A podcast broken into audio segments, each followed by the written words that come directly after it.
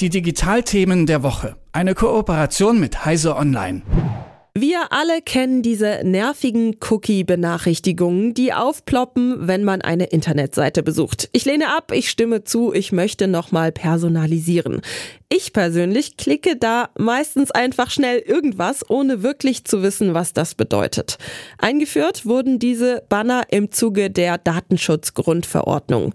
Die feiert am Donnerstag ihr fünfjähriges Jubiläum und hat gerade dazu geführt, dass der Meta-Konzern eine Strafe von 1,2 Milliarden Euro zahlen muss. Als sie vor fünf Jahren in Kraft getreten ist, gab es viel Kritik, welche Auswirkungen die DSGVO in den vergangenen fünf Jahren hatte und an welchen Stellen möglicherweise noch Optimierungsbedarf ist. Darüber spreche ich jetzt mit Malte Kirchner von Heise Online. Guten Morgen, Malte. Guten Morgen, hallo. Was waren denn so vor fünf Jahren die Hauptkritikpunkte und Befürchtungen und von welcher Seite kamen sie? Ja, eine große Befürchtung war seinerzeit, dass es halt mit sehr viel Bürokratie dahergeht und dass alles, dass das ganze Leben umständlicher wird, dass vieles gar nicht mehr geht. Also man denke nur an diese Befürchtung, dass zum Beispiel gesagt wurde, in Arztpraxen dürften die Namen der Patienten gar nicht mehr aufgerufen werden, sondern jeder würde eine Nummer bekommen, damit sie anonym bleiben. Und da gab es sehr viele Sachen, weil eben dieses Regelwerk ja sehr rigide wirkte, sehr, sehr detailliert und, und da, das war eine große Angst. Und natürlich im Bereich Internet. Also du hast ja die Cookie-Banner erwähnt. Homepage-Betreiber mussten plötzlich große Datenschutzerklärungen aufsetzen, Auskunftsrechte definieren und, und, und.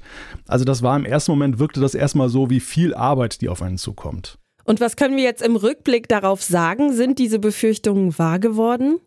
Ja, teils, teils. Also es ist sicherlich so, dass es ein paar Sachen gab, wo auch viele Ärger mit hatten. Zum Beispiel gab es diese Sache mit den Google-Fonds, äh, Schriftarten, wenn man die eingebunden hat in seine Website, dann begann, beging man einen Datenschutzverstoß. Da haben sich einige Abmahnanwälte eine goldene Nase mit verdient. Und das ist dann so ein Punkt, wo einem dann ja als kleiner Homepage-Betreiber die Datenschutzgrundverordnung vielleicht mal negativ aufgefallen ist.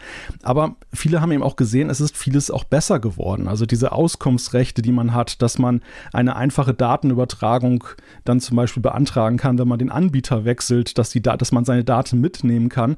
Und natürlich, und das merken wir immer mehr, das Recht auf Vergessen werden. Also, dass ich auch ein Recht darauf habe, dass meine Daten auch wieder verschwinden und nicht einfach immer weiter gehandelt werden. Mhm.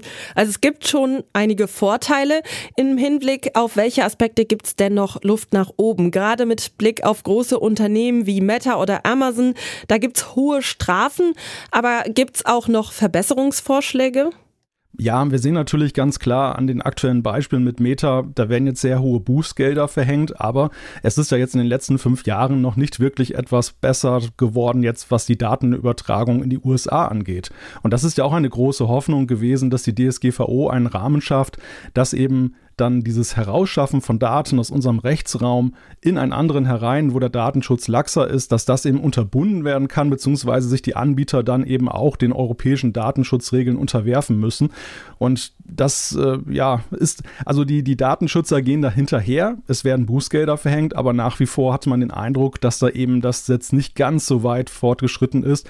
Und da muss eben noch nachgebessert werden. Da muss einfach die Kontrolle auch ja, stärker und, und äh, wahrscheinlich auch mit mehr Mitteln ausgestattet werden. Und wie sieht das mit Blick auf neue Entwicklungen wie jetzt zum Beispiel künstliche Intelligenz aus, also ChatGPT etc.? Die werden ja auch aus großen Datenmengen gespeist. Vor welchen Herausforderungen steht die DSGVO da?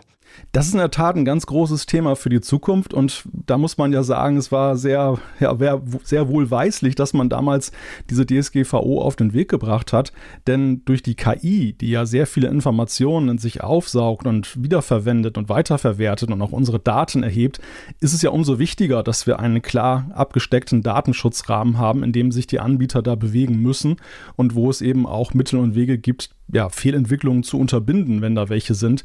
Also das wird sicherlich auch ja so eine Art Lackmustest werden jetzt auch für die Umsetzung dieser DSGVO, ob da genau hingeschaut wird und ob man diese Entwicklungen, die wir jetzt ja gerade so im, ja, in Lichtgeschwindigkeit sehen, auch dann kritisch begleitet und nötigenfalls auch hier und da stoppt.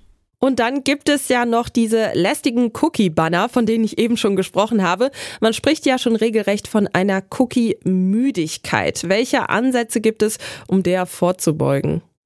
Ja, es wird überlegt, ob man da auch eine neue Regelung schafft, dass man wegkommt davon, dass ich auf jeder Seite dann diese Cookie-Banner anklicken muss und, und, und, muss da bestätigen. Das, das nervt die Leute ja halt, weil die meisten haben ja eine feste Einstellung zu dem Thema. Die möchten entweder ihre Daten nicht teilen oder nur die nötigsten Dienste dort, die Cookies setzen, dann auswählen oder sie sagen, es ist mir egal und dann möchte ich alles. Aber gerade dann möchte ich ja auch nicht ständig dann belämmert werden von solchen Cookie-Bannern, die ich dann klicken muss. Und da sucht man nach Mitteln und Wegen, dass es so eine Art Pauschalgenehmigung gibt, um dann, ja, dass man sich einmal festlegen kann und dann muss man nicht mehr auf jeder Seite da klicken. Das sagt Malte Kirchner. Ich finde, das klingt doch ganz sinnvoll. Es gibt also noch Hoffnung, was die Cookies betrifft. Die Datenschutzgrundverordnung feiert am 25. Mai ihr fünfjähriges Jubiläum. Darüber, welchen Einfluss sie hat und welche Herausforderungen ihr noch bevorstehen, habe ich mit Malte Kirchner von Heise Online gesprochen. Danke, Malte, für, die, für deine Einordnung. Sehr gerne. Unser tägliches frühmorgendliches Gespräch über das, was wichtig wird, immer dienstags in Kooperation mit Heise Online. Die Digitalthemen der Woche. Eine Kooperation mit Heise Online.